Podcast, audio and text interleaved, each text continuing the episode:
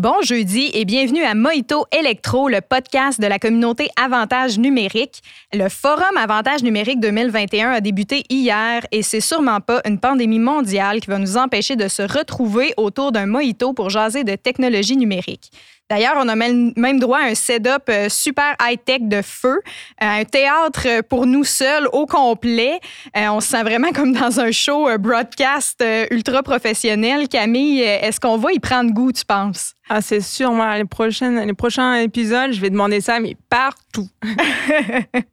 moi, je pense aussi. Je pense qu'on va devenir des princesses. Effectivement, oui. Ben, allô, Maude? Ben, je suis bien contente, en fin de compte, de te voir, qu'on se retrouve. Ça fait longtemps qu'on n'a pas bu de morito ensemble. Ça fait longtemps qu'on n'a pas fait un petit morito électro, puis ça m'avait manqué. En plus, effectivement, on est gâtés.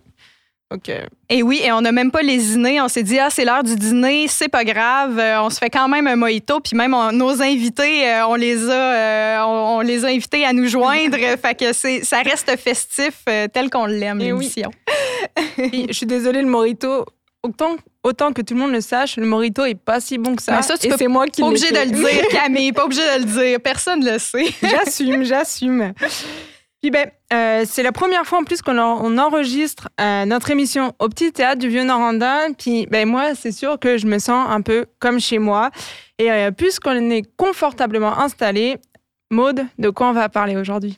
Eh bien, dans l'émission d'aujourd'hui, on s'attaque à un sujet qui est assez sensible, mais qui heureusement fait de plus en plus jaser, c'est la diversité dans les médias numériques. Ça date pas d'hier que les territoires en dehors des grands centres urbains, les femmes, les minorités ethniques, les minorités sexuelles et de genre et plusieurs autres groupes marginalisés que je ne nommerai pas tous euh, sont sous-représentés dans l'univers médiatique. Euh, l'arrivée du World Wide Web, j'essaie de le dire, c'est pas évident, c'est comme une patate dans la bouche. C'est ça très bien. World Wide Web. Au début des années 90, s'accompagnait de grandes promesses de démocratisation de l'information. Eh bien, on constate 30 ans plus tard que les inéquités sociales, ben, y ont suivi, euh, qu'une hiérarchie s'est installée sur le web, puis que la pression sur les groupes marginalisés s'est accentuée, puis qu'elle est même devenue de plus en plus personnelle, des fois, sur les individus. Alors, la question qu'on pose aujourd'hui est assez simple, mais je pense que la réponse risque d'être plus complexe. Euh, comment peut-on contrer cette tendance-là et faire du web un espace où tous peuvent être représentés équitablement? Rien de moins. Ah je pense que c'est une question très, très importante, puis euh, aussi très intéressante. Puis pour en parler, aujourd'hui, euh, on a trois, trois invités. Pardon. on accueille donc Émilie Rivard-Boudreau, journaliste, recherchiste, rédactrice, mentor et formatrice. Euh, Richard Kistabich, président et fondateur de l'organisme InOcean. Et pour terminer, euh, on a aussi Michael David Miller, vice-président Wikimedia Canada et bibliothécaire agrégé à l'Université de McGill, pour euh, parler de ça avec nous. Koué, bonjour à tous. Bonjour tout le monde. Alors, euh, d'entrée de jeu, euh, je t'interpellerai, euh, Émilie, parce que tu as une carrière quand même, ça fait quelques années, plusieurs années maintenant que tu es présente dans le paysage médiatique professionnellement. ces enjeux-là de représentation, ils datent pas d'hier. Fait que j'aimerais ça savoir comment toi, tu l'as vécu dans ton parcours, puis aussi un peu, qu'est-ce qui est particulier avec les technologies numériques? Ben, dans le fond, euh, ouais, moi, c'est une question que, que, je, me, ben, que je me suis intéressée euh, comme, comme journaliste, non seulement comme pour euh, dans, dans les reportages que je fais, mais aussi à observer ce qui se faisait dans ma profession, plus particulièrement dans la couverture journalistique des, des enjeux autochtones. Qu'est-ce qu'il y a de particulier dans les médias numériques? Mais en fait, c'est un peu drôle parce que tous les médias sont numériques maintenant, en fait. Donc, euh, je ne sais pas si on peut vraiment faire une distinction. Donc, les médias traditionnels maintenant sont aussi euh, sur le web, première chose. Euh, puis, c'est sûr que ce qu'il y a de particulier, c'est que les gens, on se retrouve dans une boucle que quand on consulte Facebook, on, on consulte qu'est-ce qui nous intéresse, puis plus qu'on consulte ce qui nous intéresse, plus que c'est ce qu'on a. Donc, euh, voilà. Donc, c'est quand même une contrainte. Donc, c'est sûr que, si à la base, il n'y a pas de diversité dans le contenu, ben, il n'y arrivera jamais. Mais même s'il il existe, si euh, il n'intéresse pas euh, les gens, ben, ça se peut que les gens le, le voient jamais. et ça, ben, on pourra en reparler plus tard. Et donc, des fois, dans, à, je vais dire, à sujet égal, euh, là, des fois, il va y avoir des rédactions qui vont choisir un sujet qui va peut-être se promener davantage euh, sur, euh, sur les pages des gens qu'un autre qui est peut-être plus important. Bien, plus important, ça dépend au regard de qui, mais il y a quand même ce souci-là des, des médias de, que le contenu circule le plus possible. Donc, je dirais pour le moment, pour la question, c'est ce que je pourrais répondre. Je veux donner, je sais pas comme. Ça fait que c'est les contenus les plus populaires aussi qui se ramassent. C'est un peu ça que tu dis. C'est les contenus les plus populaires finalement qui deviennent, euh, qui font la manchette. Et pas forcément les plus intéressants. ou pas forcément ceux, euh, les contenus diversifiés. Oui. C'est ça, c'est ça. Ça dépend de l'intérêt, comme je dis, de chacun. Tu sais, si quelqu'un a un intérêt pour euh, le contenu qui, parle euh, euh, des sujets autochtones ou LGBT, qu'il consulte déjà d'avance dans son fil Facebook, par exemple, mais inévitablement, il va arriver dans son fil. Mais si une personne qui s'informe d'abord par les réseaux sociaux. Si elle ne va pas directement sur les médias eux-mêmes, ben n'aura pas accès à, ce contenu diversifié-là, même s'il existe. Euh, Monsieur Richard, je ferais peut-être euh, rebondir un peu là-dessus euh, sur la présence des Anishinabés, de la culture Anishinabé sur les médias numériques. Euh, il y a quand même quelques canaux. Bon, on a l'impression que les, les, enjeux autochtones commencent à être un peu représentés, mais ça traîne toujours de la patte. Euh, comment vous vivez ça, vous? C'est quoi? Est-ce que la représentation vous semble en voie de, de, s'améliorer ou euh, c'est quoi le travail qu'il y a à faire pour les, les populations Anishinaabe? Hmm. Il y en a beaucoup. tu sais, on part de loin, là, on parle, euh, on, commence par les, euh, les signaux de fumée. Tu sais, les smoke signals, je sais pas si vous avez déjà vu ce film-là au Canada, ça a été fait, ça s'appelle Smoke Signal. C'était vraiment le début de la de, de notre euh, apparition sur Terre sais, partir de l'endroit d'occuper cet espace-là, quand on est considéré comme invisible, pendant toute une grande période, puis qu'on commence à faire surface tranquillement, pas vite, c'est euh, des efforts, c'est des adaptations, c'est des euh, comment dire ça, euh, notre langue est très difficilement accessible pour nommer les choses telles que le micro, la télévision, la radio. Tu sais, euh, développer la, la, langue en utilisant les, nouveaux mots, ça devient un petit peu plus compliqué qu'on peut le croire aussi. Mais effectivement, c'est pas c'est pas évident non, non plus de, de, de, de de, de passer à travers ou d'utiliser ces, ces, nouvelles technologies-là. Euh, mais, quand, quand on était euh, quand on était nomade encore, là, moi j'ai vécu cette période-là. J'ai vécu la période où euh, on ramait, on prenait notre canot, puis on allait sur le territoire.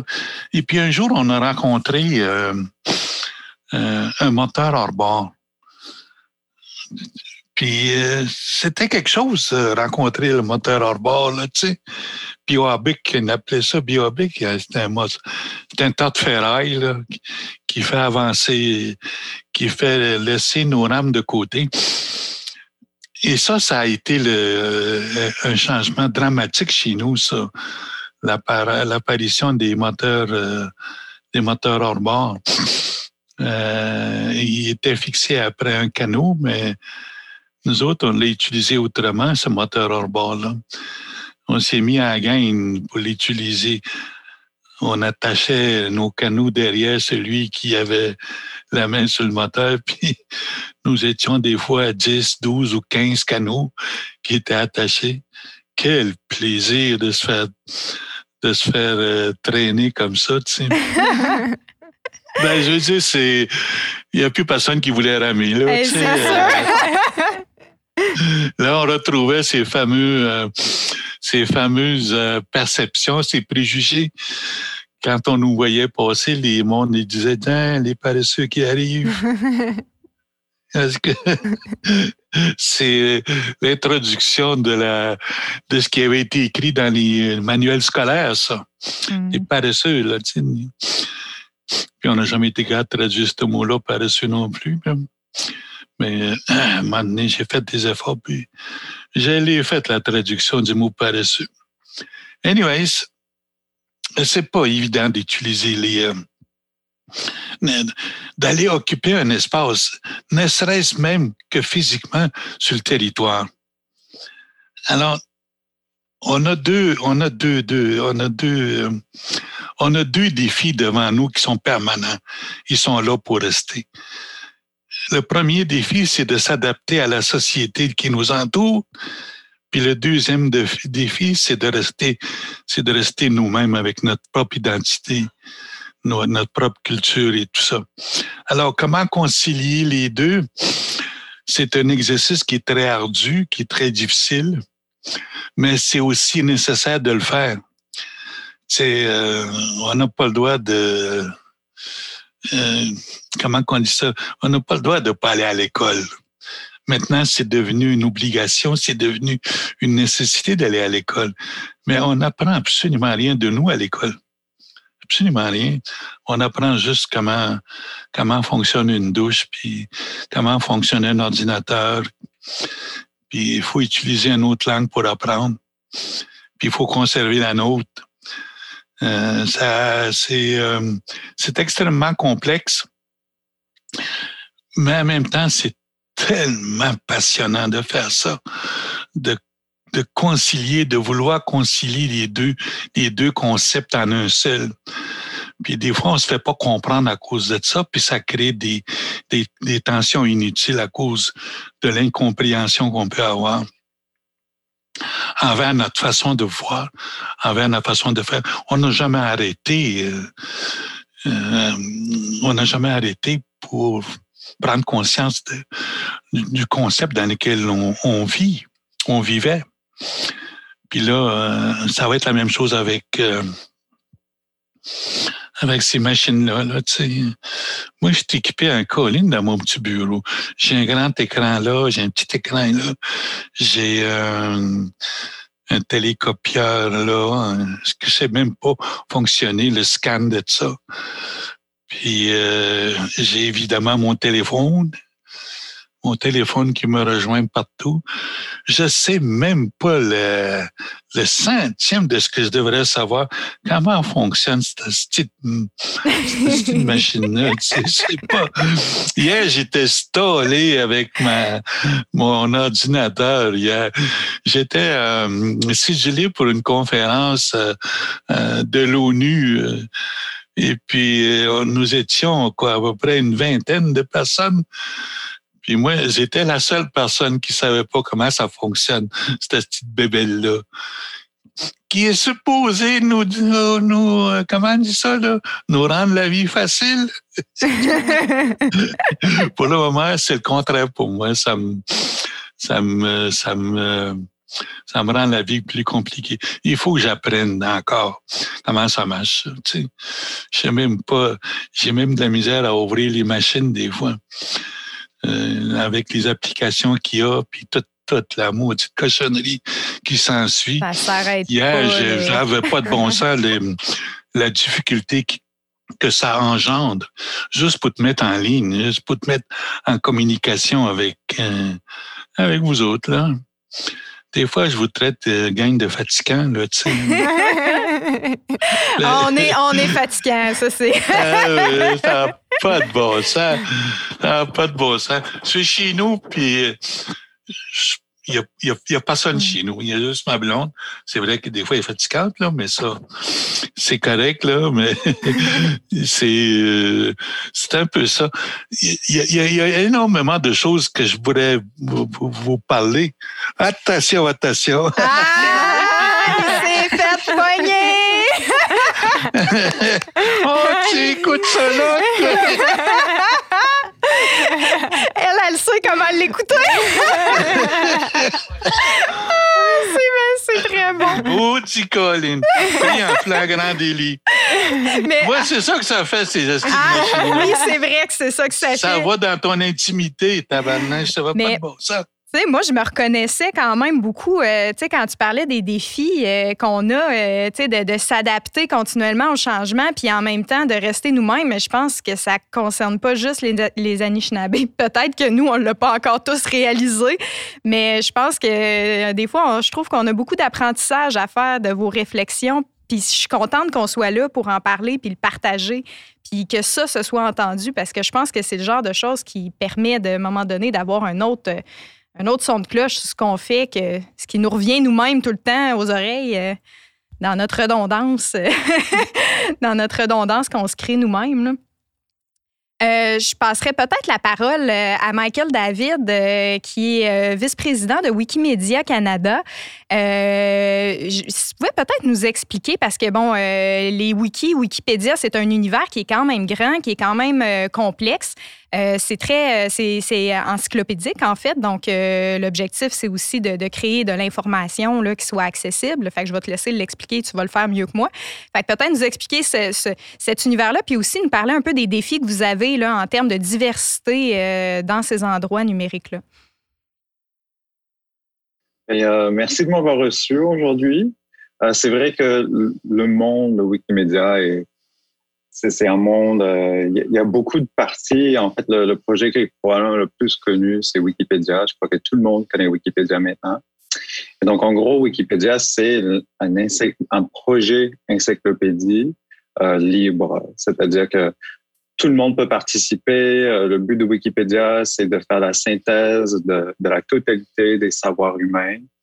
Mais il y a quand même beaucoup de défis avec ce désir de de résumer les savoirs humains. Euh, et on, voit notamment avec des communautés marginalisées, des communautés minoritaires, avec des femmes, euh, principalement en raison des critères d'admissibilité dans Wikipédia et ce qui constitue une source. Donc, euh, peut-être vous avez remarqué dans les articles Wikipédia, à la toute fin, il y a toujours des notes, des références. Puis pendant que vous lisez l'article, il y a beaucoup de, petits chiffres qui apparaissent à côté des phrases, mais sont des sources. Et souvent, en fait, il faut qu'on ait des sources secondaires pour pouvoir rédiger même des articles de Wikipédia. Et des sources, il faut proviennent, il faut qu'elles proviennent euh, des, euh, des sources fiables reconnues. Mais le problème, c'est que souvent, des sources fiables reconnues euh, proviennent des grands centres, donc pas forcément des, des, des régions éloignées, euh, proviennent des grands médias et pas forcément des petits médias. Donc, euh, si on prend l'exemple de la communauté queer du Québec, il y a une publication principale qui est le magazine Fugue pour la communauté. Parfois, est-ce que ça compte comme une source secondaire fiable ou pas? Ça, c'est, euh, il y a toujours des débats là-dessus. Puis si on pense aux communautés autochtones qui ont beaucoup de sources orales, qui sont des sources fiables pour la communauté, mais dans le Wikipédia écrit, dans presque toutes les langues, euh, les sources orales ne sont pas admises.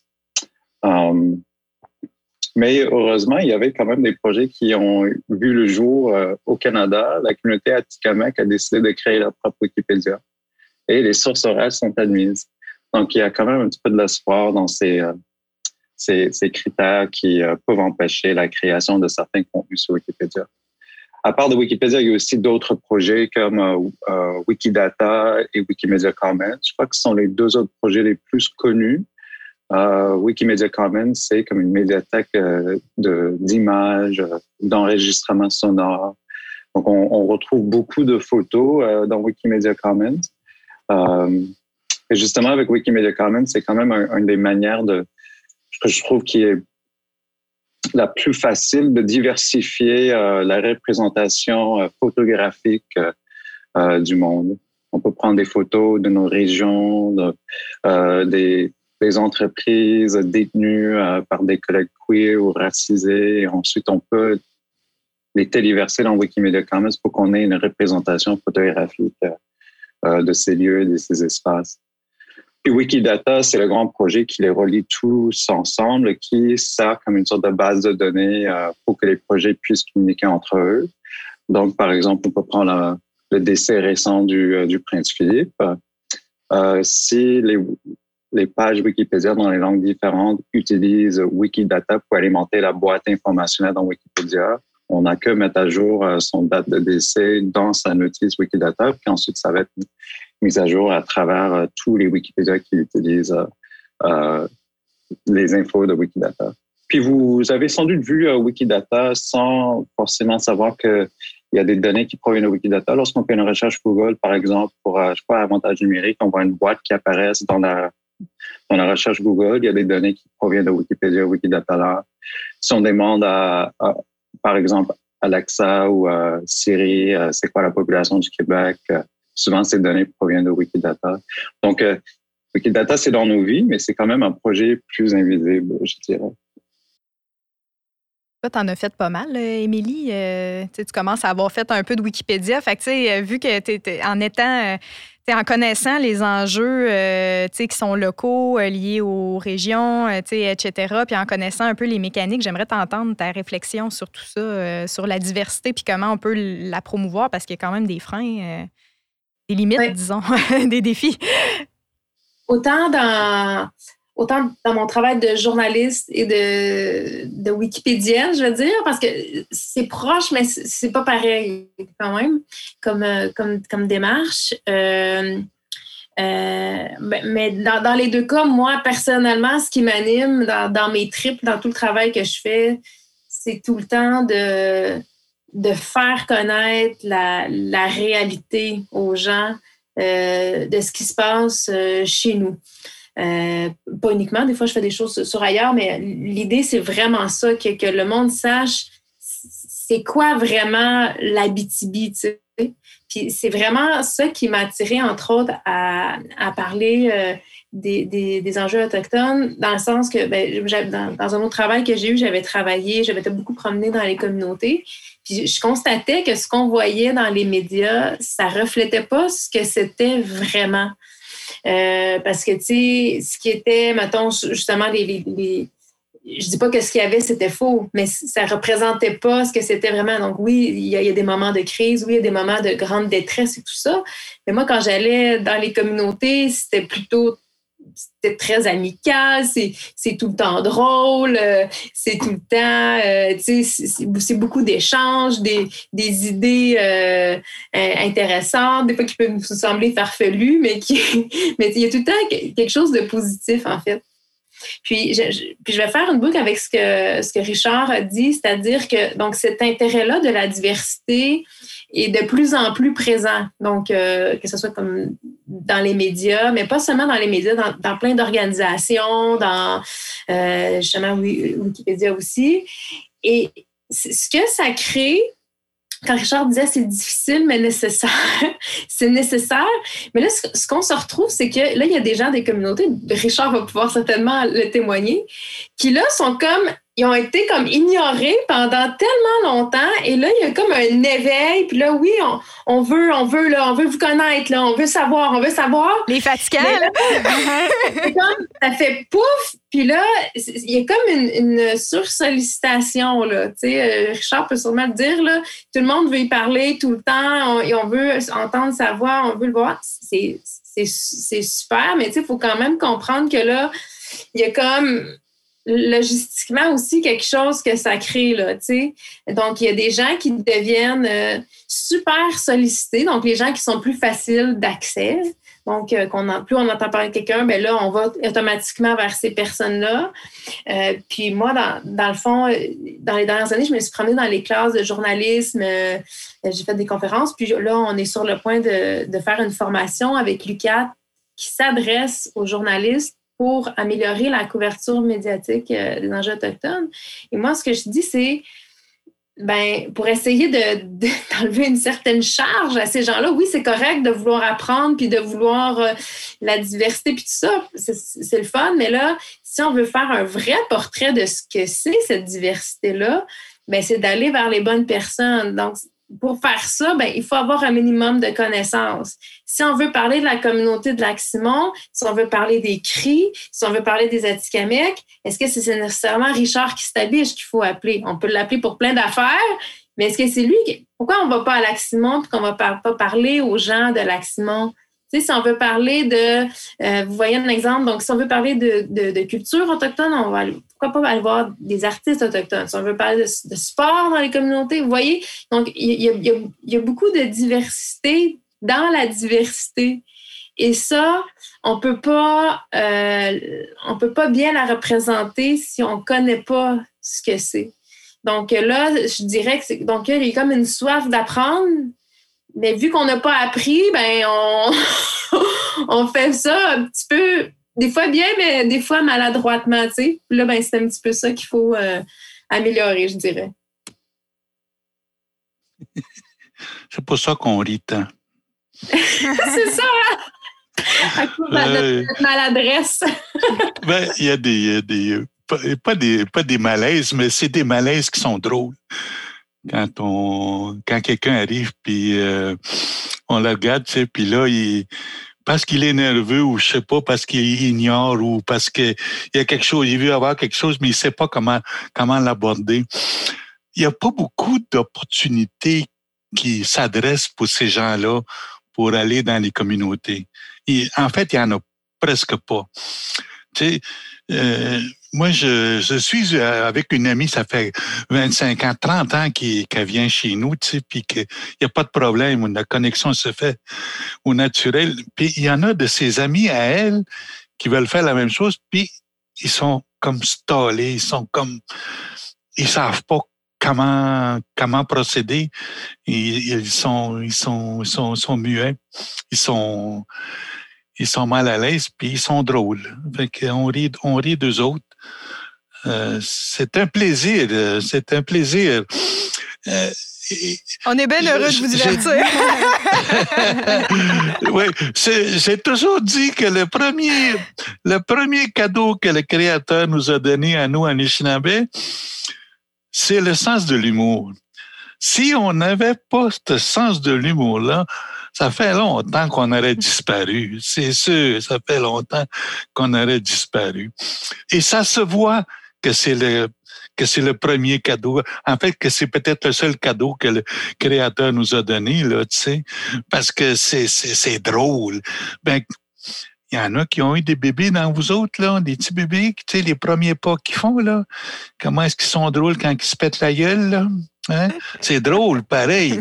Mais en même temps, le bébé broye, mais on rit pareil, même s'il broye. Euh, tu sais. Ben, c'est la même chose. Euh, on vous voit exactement de la même manière. Vous rentrez chez nous, puis vous trébuchez, vous pétez à gueule, puis euh, il y en a qui se mettent à pleurer tellement qu'ils sont, comment je dirais, inconfortables dans l'introduction. Mais c'est tout un... Moi, je compare toujours que vous avez traversé euh, de nous, c'est moi aussi mon, ma, mon explication à moi, chez nous, mon, mon monde à moi. On a été longtemps dans le désert. On a marché longtemps, on a réussi à survivre.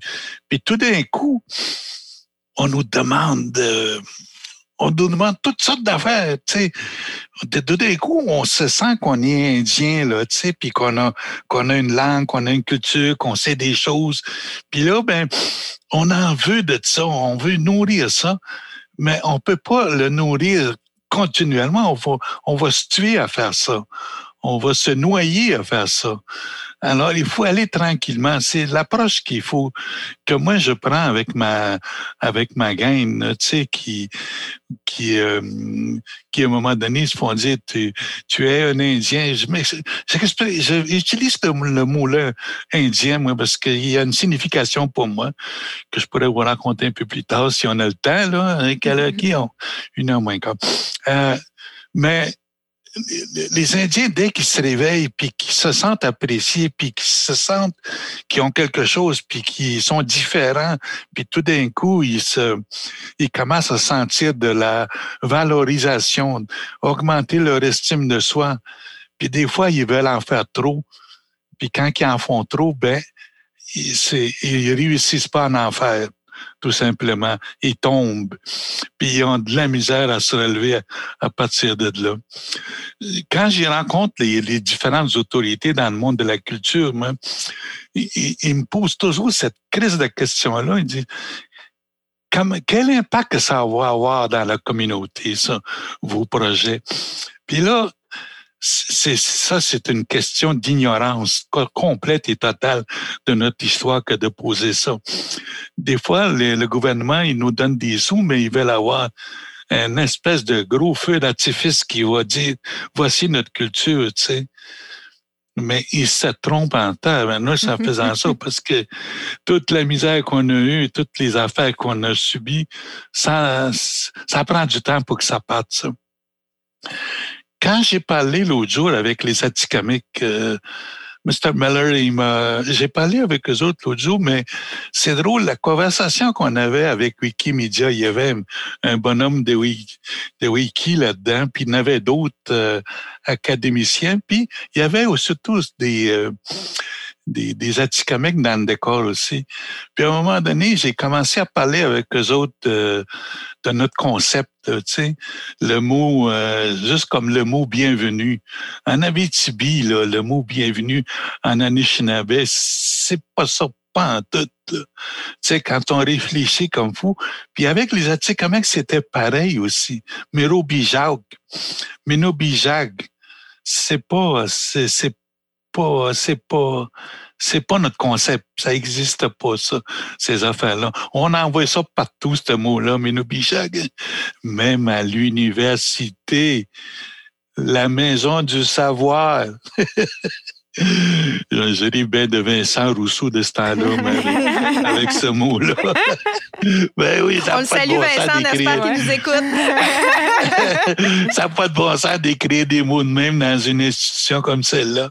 C'est afficher un peu son ignorance, peut-être, là, mais ça fait rien. Il, au moins, il, il a fait un petit effort, au moins. c'est drôle. Moi, je ris à chaque fois quand je vois ce mot-là. C'est la tradition littéraire de bienvenue. Excuse-moi. Qu'est-ce que ça veut dire, Minopijak? Puis qu'est-ce que. Bien, bienvenue. OK. Mais le concept n'existe pas, c'est ça, je comprends? Non, non, non. Ça, le concept, le concept n'existe pas. Okay. ça ça marche pas. Vous êtes toujours les bienvenus, dans le fond. Il n'y a pas besoin de le dire. C'est juste, pas besoin de le dire. Vous avez juste à faire les bons moves. Utiliser les bons mots.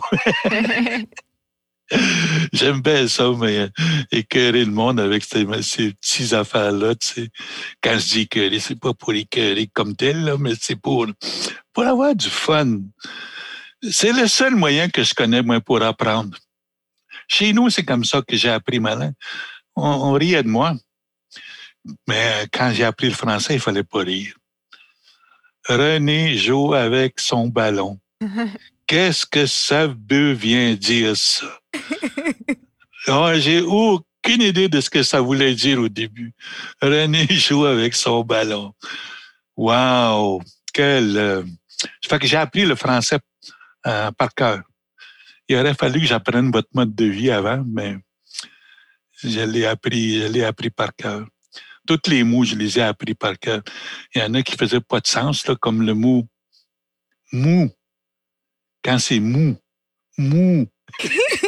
Dès qu'on entendait ce mot-là en français, mou, toute la classe se riait.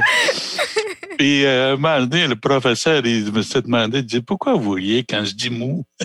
Parce que mou, c'est de la merde. c'est de la merde. On parle de mou, wow.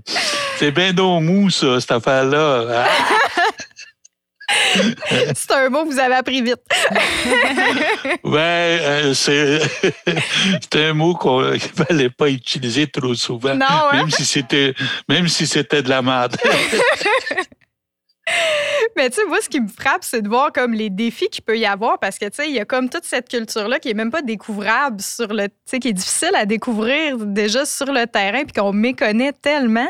en même temps, toutes les compétences que, tu sais, ça prend aussi puis toutes les connaissances techniques pour être capable de mettre nos informations. Tu sais, ben, j'aimais ton angle, euh, Émilie, dans le sens que, tu sais, la curiosité est quand même une bonne option là, dans ce cas-ci.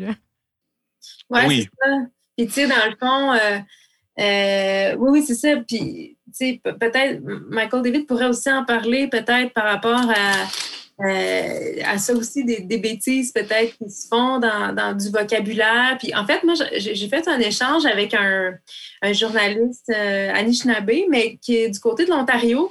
Puis lui, il a développé un outil en ligne, justement, donc euh, comme on est beaucoup dans le numérique, donc il a, développé un outil en ligne qui s'adresse aux journalistes. Là, pour le moment, il est surtout en anglais, mais il est en train de, traduire ça.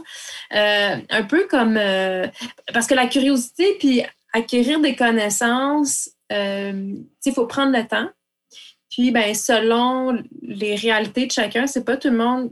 Tu moi, des fois, je dis aux gens, particulièrement aux journalistes, on se fait beaucoup critiquer dans le travail, puis sur toutes sortes d'affaires, sur la diversité, mais sur plein d'autres affaires, la science, et en tout cas tout ça. Des fois, je dis, ben, un journaliste, c'est pas un doctorant, premièrement. Là. Fait que ça, c'est une première chose. Euh, fait que, tu sais, la réalité du journaliste, c'est euh, d'apprendre rapidement beaucoup de choses euh, et d'une façon fiable et après ça de communiquer au public. C'est un défi énorme dans des réalités. Puis moi, mon travail de pigiste fait en sorte que j'ai ralenti beaucoup le rythme de mon travail. Mais quand je travaillais à Radio-Canada, je me levais le matin, je me brossais dents, j'avais aucune idée de ce que j'allais parler dans la journée. J'arrivais à la station, puis je pouvais me dire, OK, tu prends ton auto, à tu s'en vas à parce que le, on bloque le chemin des, euh, des travailleurs sociaux, tu sais. Puis là, OK, là, il faut que j'apprenne pourquoi, puis là, tu sais. Fait que, tu sais, il y a comme, il y a tellement d'affaires, puis là, tu sais, à midi, il faut que j'explique ça au public, là.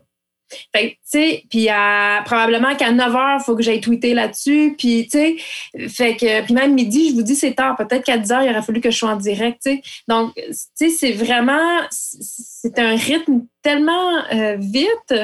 Fait de là, de, de tu sais, la diversité du contenu, mais la diversité des contenants est bonne aussi pour s'outiller à notre diversité des contenus. Puis même, là, je passerais la, rondelle à, Michael David parce que lui, la façon qu'il fait son wiki euh, contribue à ça, à faire une diversité, euh, euh, peut-être plus en, termes de, diversité sexuelle. Mais wiki permet ça, justement, de d'avoir quelque chose d'un peu plus, contrairement à ce que les gens peuvent penser, de, de peu plus recherché et posé, si c'est bien fait.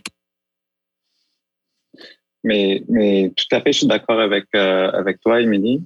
Euh, c'est créer des contenus sur Wikipédia, c'est beaucoup de travail et toi, tu le sais très, très bien dans ces derniers euh, sept mois, je, je, crois, depuis le mois de septembre. C'est beaucoup de travail, mais où on, réfléchit beaucoup sur le contenu qu'on va écrire euh, et tu as probablement vu ça aussi, qu'il y a un, fort lien important entre les journalistes et les gens qui veulent euh, contribuer à Wikipédia. Et ça, c'est une chose que, qu'on se rend compte qui est très difficile. Tout à l'heure, j'ai parlé des sources secondaires. S'il n'y a pas euh, un article de journal, si Radio-Canada n'avait pas écrit quelque chose sur une communauté particulière, s'il n'y a pas de, de, de, livres scientifiques ou articles scientifiques ou articles de magazines qui existent sur un sujet, ben, dans les règles actuelles dans Wikipédia en français et en anglais, euh, c'est impossible de, rédiger un article de Wikipédia sur ce sujet-là.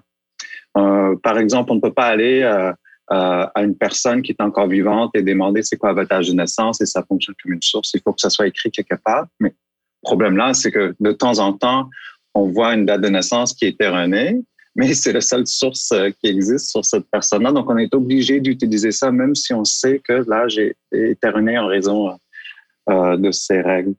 Euh, tout à l'heure, euh, Émilie, tu avais parlé de, euh, la manière de, nommer des choses et de peut-être on fait des erreurs lorsqu'on utilise des mots.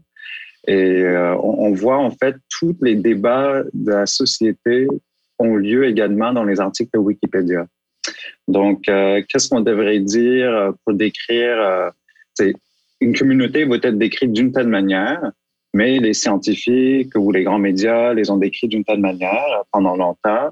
Donc, il y a un bassin d'écrits qui sont plus forts sur cette manière de nommer une communauté. Mais la communauté a décidé qu'elle veut être nommée de telle manière. Donc, il y a souvent une sorte de transition qui se fait dans les articles Wikipédia. On va voir des mots démodés, c'est sûr. Euh, je, je, pense notamment à, on utilise beaucoup plus la communauté, le, terme queer pour décrire l'ensemble de la communauté LGBTQ+, etc. mais il n'y a pas de consensus là-dessus aussi. Et ce qui pose souvent des défis euh, de défis intéressants dans l'univers Wikipédia parce que c'est un, univers de consensus. Donc, il faut toujours qu'on trouve un consensus sur ce qu'on veut appeler quelque chose qui n'est pas forcément toujours facile. Mais euh, oui, je crois que je commence à perdre mon fil de pensée, mais eh, ce que je trouve, euh, si je peux me permettre, Michael David, puis on l'a vu, je pense, euh, Émilie, avec euh, le Wiki Club du Croissant Boréal, c'est on parle de culture dominante, de culture un peu plus sous-représentée, notamment sur Wikipédia. C'est qu'admettons, si j'écris un article sur Wikipédia, après, si quelqu'un décide que cet article, bah, ou cette personne sur lequel j'écris un article, n'a pas sa place parce que techniquement, il est il n'est pas, euh, comment on pourrait dire euh, Il n'est pas sourcé. Notable. il n'est pas notable, c'est ça, il n'est pas notable. Bah là, tu as comme un vote qui se fait, mais techniquement, si, si la culture dominante vote plus, je ne sais pas si j'utilise le bon terme en utilisant le terme culture dominante, mais si ces personnes votent plus, bah, techniquement, l'article qui va être très très important, je pense pour Ville-Marie par exemple en Abitibi ou pour quelqu'un, eh ben, ne va pas se retrouver sur mhm. Wikipédia. Alors pourtant, pour cette culture-là, elle est très très importante puis il mérite d'être sur Wikipédia. Donc il y a ça aussi que je trouve euh, des fois un peu, euh, ça, ça, empêche un peu d'avancer sur ces sujets-là. Puis euh, je ne sais pas si tu as des chiffres, Michael David, mais c'est quoi, tu sais, comme les chiffres sur Wikipédia un peu, c'est quoi la représentation notamment des mhm. femmes par exemple, mais des cultures un peu plus minoritaires? C'est pas tous les chiffres que je te demande, euh, c'est plus une. Si tu as quelque chose pour représenter. chiffres, je vais vous le. Oh, je, vais, je vais tout lire. Non, mais euh, tu as tout à fait raison sur euh, cette idée d'une culture dominante, parce que le consensus, il faut qu'on trouve un consensus dans la rédaction des articles ou dans les articles qui sont proposés à la suppression. donc, ce qui peut être problématique pour les cultures qui ne font pas partie de l'hexagone l'hexagone étant euh, la France. Euh, je n'attaque pas du tout la France, là, je veux juste faire un petit topo là-dessus. Hein? Mais on a à peu près 80% des contributeurs. Euh, on ne connaît pas des chiffres exacts. les dernières fois où j'ai vu ces chiffres, c'était en 2010, donc, mais il n'y avait pas de mise à jour de nombre de contributeurs que j'ai trouvé jusqu'à date qui parlent de la division des contributeurs à travers la francophonie. Mais pour le moment, à peu près 90, peut-être même plus, euh, euh, des contributeurs proviennent de la France. Et j'utilise contributeurs parce que 90% des personnes qui contribuent à la Wikipédia en français sont des hommes. À peu près 8 à 9% s'identifient en tant que femmes et il y a 1% qui s'identifie en tant que personne non binaire ou ne déclarent pas forcément euh, euh, l'argent. Et ça, c'est selon une étude qui a été effectuée en 2018 euh, sur un échantillon, je crois que j'utilise le bon terme, d'à peu près 4000 euh, contributeurs que la Fondation Wikimedia avait effectué d'une manière globale, qui représente, en fait, il n'y a pas beaucoup de différence entre les langues. Donc, c'est à peu près la même chose en anglais, en espagnol, etc. tu avais demandé quelques chiffres. Euh, juste en termes de, de, la représentation des régions, je peux vous dire qu'à date, on a à peu près 30-35 000 articles qui portent sur le Québec. Il y a 678 articles qui portent sur la BTB-Témiscamingue. Mais si on regarde euh, la quantité d'articles qui portent sur nos voisins du Sud, sur euh, l'ensemble des à peu près 2 millions d'articles dans Wikipédia, il y a 200 euh, plus que 200 000 qui portent sur les États-Unis. Euh, et je crois que pour le Québec, c'est 30 000. Et pour le Canada, qui exclut le Québec, euh, il y a 36 000. Donc, il y a à peu près 60 000, presque 70 000 articles qui portent sur le Canada dans la Wikipédia en français. Mais on voit qu'il y a, il y a certains sujets qui sont beaucoup plus privilégiés. Euh, peut-être c'est une américanofolie euh, de la part de nos, euh, amis de l'Europe, donc ils écrivent beaucoup plus sur les États-Unis. Mais il y a, à mon avis, un manque criant de contenu qui porte sur le Canada, de l'ensemble de ces cultures différentes, sa, francophonie, son anglophonie, son autochtonie. Il y a, quand je vois ces chiffres, ça, me choque. Puis si on regarde une communauté marginalisée dans laquelle moi je travaille beaucoup, la communauté LGBTQ+, euh, il y a à peu près 150 articles qui portent sur la communauté LGBTQ+ au Québec. Mais si je regarde les États-Unis, il y a plus que 2000 articles en français qui portent sur la communauté LGBTQ+, des États-Unis. Donc, il y a, peut-être c'est parce que la culture pop américaine est très, très influente et le monde s'intéresse beaucoup à ça. Mais les pays francophones sont extrêmement surreprésentés dans le Wikipédia en français, tandis que les pays anglophones sont intéressants, sont surreprésentés. Euh, au moins, j'ai, c'est un petit peu ça comme moi je vois cette distribution d'articles d'une manière géographique. On se retrouve pas forcément dans, le, euh, dans Wikipédia, qui est quand même le site informationnel le plus consulté dans presque toutes les langues. Et euh, je vais terminer là en, avec une petite anecdote qui m'a beaucoup motivé à participer dans Wikipédia. Dans cette idée que je pensais à des jeunes pensais surtout aux jeunes, euh, jeunes, euh, jeunes queer, les jeunes LGBT. S'ils commencent à faire des recherches sur la réalité dans Wikipédia ou sur l'Internet, ils vont faire des recherches Google, puis ils vont tomber sur des articles Wikipédia, puis ils se rendent compte qu'il n'y a rien qui porte sur le Québec ou le Canada. Euh, et surtout, il n'y a rien qui est en, en, français sur la réalité. Qu'est-ce qu'ils vont faire? Est-ce qu'ils vont tourner vers d'autres langues pour définir ou, ou ou d'écrire la réalité? Et si cette langue, parce que j'ai un souci aussi pour euh, les transferts linguistiques dans l'anglais, si les seuls, le seul Wikipédia qui parle beaucoup des enjeux et réalités LGBTQ+, c'est en anglais, est-ce que ça veut dire que cette jeune communauté-là, que ce soit en français, en portugais, dans une autre langue, décide à, à parce qu'ils ont cette idée que oh, cette réalité n'existe que dans cette langue-là? Donc, euh, ça m'a poussé à commencer à contribuer à, surtout aux, réalités québécoises euh, LGBTQ+.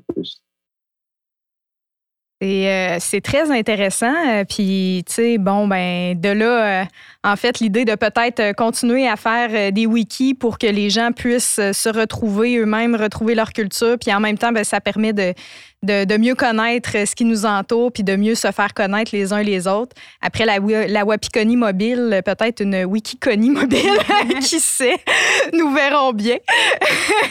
ça pourrait être le fun.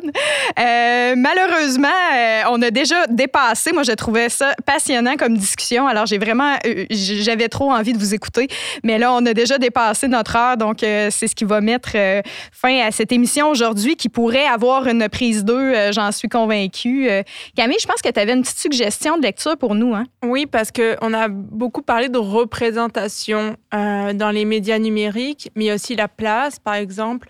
Euh, et là, c'est un exemple parce que mon livre s'appuie là-dessus, c'est la place des femmes dans la construction et dans la production de, de ces technologies. Puis j'utilise femmes parce qu'effectivement, je parle de femmes parce que mon, mon, livre en parle, mais ça peut être de toute autre euh, culture, euh, minorité, etc. Et mon livre, en fin de compte, ça s'appelle euh, Les oubliés du numérique. c'est écrit par Isabelle Collet.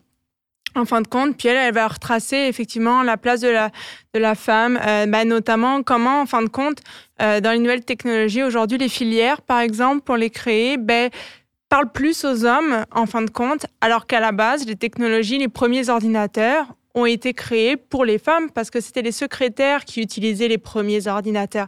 Donc c'est tout ça qu'elle amène. Je trouve ça très très intéressant. Puis elle parle aussi d'autres minorités. Euh, pour conclure un peu cette partie, moi j'ai sélectionné deux phrases que je trouve très intéressantes, puis que je trouve qu'il faudra avoir en tête un peu tout le temps. Alors les voici. Euh, ah bon, j'ai perdu ma phrase, ça commencerait très bien. Non, c'est là. Il y a bien en informatique, comme dans le reste des sciences et techniques, une fabrication du genre, donc des traditions, des normes, des habitudes et des règles institutionnelles qui s'alignent sur une, une partie des valeurs de la masculinité hégémonique. En retour, les compétences informatiques renforcent le pouvoir de ceux et de celles qui l'exercent. Seule une remise en question fondamentale du système qui produit ces normes et cette hiérarchie permettrait de dégenrer le numérique. Ensuite, la seconde phrase, nous sommes tous et toutes victimes des stéréotypes de sexe ou autres, mais nous en sommes aussi tous et toutes les promoteurs involontaires, à nous de les reconnaître pour pouvoir nous en défaire. Voilà. Merci. C'est bon. On va les mettre, j'imagine, sur notre site. Euh, fait que vous allez tous pouvoir retrouver ça. Euh, j'en profite pour euh, remercier tout le monde d'avoir été là et aussi te remercier, Camille. Je t'ai pas. D'habitude, je te donne toujours un qualificatif. J'ai dit, je vais attendre à la fin de l'émission cette fois-ci pour écouter ce qu'elle a à nous dire. Alors, merci à ma co-animatrice chouchou, la révolutionnaire Camille Barboteau. oui, j'avoue que c'est vraiment intéressant de mettre ce petit mot à la fin, c'est parfait. Euh, nous, pour conclure, euh, bah merci. Déjà, merci beaucoup, Maude. merci à vous trois et à vous, public. On vous invite bien évidemment à assister aux conférences de Émilie et Richard demain, durant la journée de conférence du Forum Avantage Numérique. Il reste encore des places. Alors, si vous voulez en prendre, rendez-vous sur le site internet forum.avantagenumérique.org. Je sais pas, toi, si Michael David, tu as un petit, euh, une petite invitation euh, aux gens à, aller consulter Wikipédia, euh, puis je sais pas, mais participer à cette encyclopédie Wikipédia, puis allez voir, renseignez-vous. C'est vraiment un univers très, très intéressant. Puis, je vous invite aussi forcément à réécouter cette émission sur Apple Podcast et retrouver nos contenus autour du podcast sur notre site internet avantagenumérique.org. Et là, c'est là que je vais sortir euh, ma voix de radio. Euh, je vais commencer par remercier vraiment chaleureusement tous nos invités d'avoir été là. Euh, Michael David, Émilie et Richard, ça a été vraiment très agréable d'échanger avec vous. Puis vous êtes les bienvenus à revenir à Moito Electro, aux fans, à tout ce que vous voulez. On adore ça, jaser avec vous. Alors maintenant, je vais remercier l'équipe qui a travaillé sur, sur l'émission. Camille Barboteau à la promotion et au contenu. David Bérubé et Maverick Floquet à la technique. On leur a donné du défi. C'est comme un défi qui est une courbe ascendante et il, euh, s'en sort toujours haut la main. Euh, la musique d'introduction et de fin, qui est une création de l'artiste Anishinaabe euh, Dominique Lafontaine. Donc, on est très content qu'il ait accepté de collaborer avec nous sur l'émission. Euh, merci aux partenaires financiers de la communauté Avantage numérique qui ont rendu possible la production de ces émissions. Le Conseil des arts du Canada, le Conseil des arts et des lettres du Québec, le ministère de la Culture et des communications du Québec, le Fonds d'appui au rayonnement des régions, l'administration régionale de la baie James et le Petit Théâtre du Vieux-Noranda. Merci à tous ceux qui nous écoutent à la maison, en live, en différé, euh, non, Madame Watt. Merci pour l'encouragement. je vais reprendre mon souffle. Euh, on espère que. Respire. Oui, oui, oui. ben écoute, je m'en viens pas pire. Je m'en viens pas oui, pire. Oui, oui, oui, vraiment. je commence à les connaître, disons.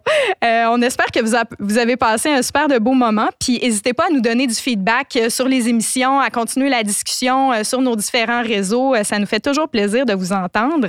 Et merci à toi, Camille. Est-ce qu'on se revoit, on espère, une prochaine fois bientôt? Oui, oui. Moi, je pense qu'à l'automne, on devrait être capable de de reprendre un morito pendant une émission. Ben, donc merci à toi. Puis ben, je vais euh, donc vous laisser et on va terminer avec Afterwork euh, de Dominique Lafontaine. Miguel, merci à toi.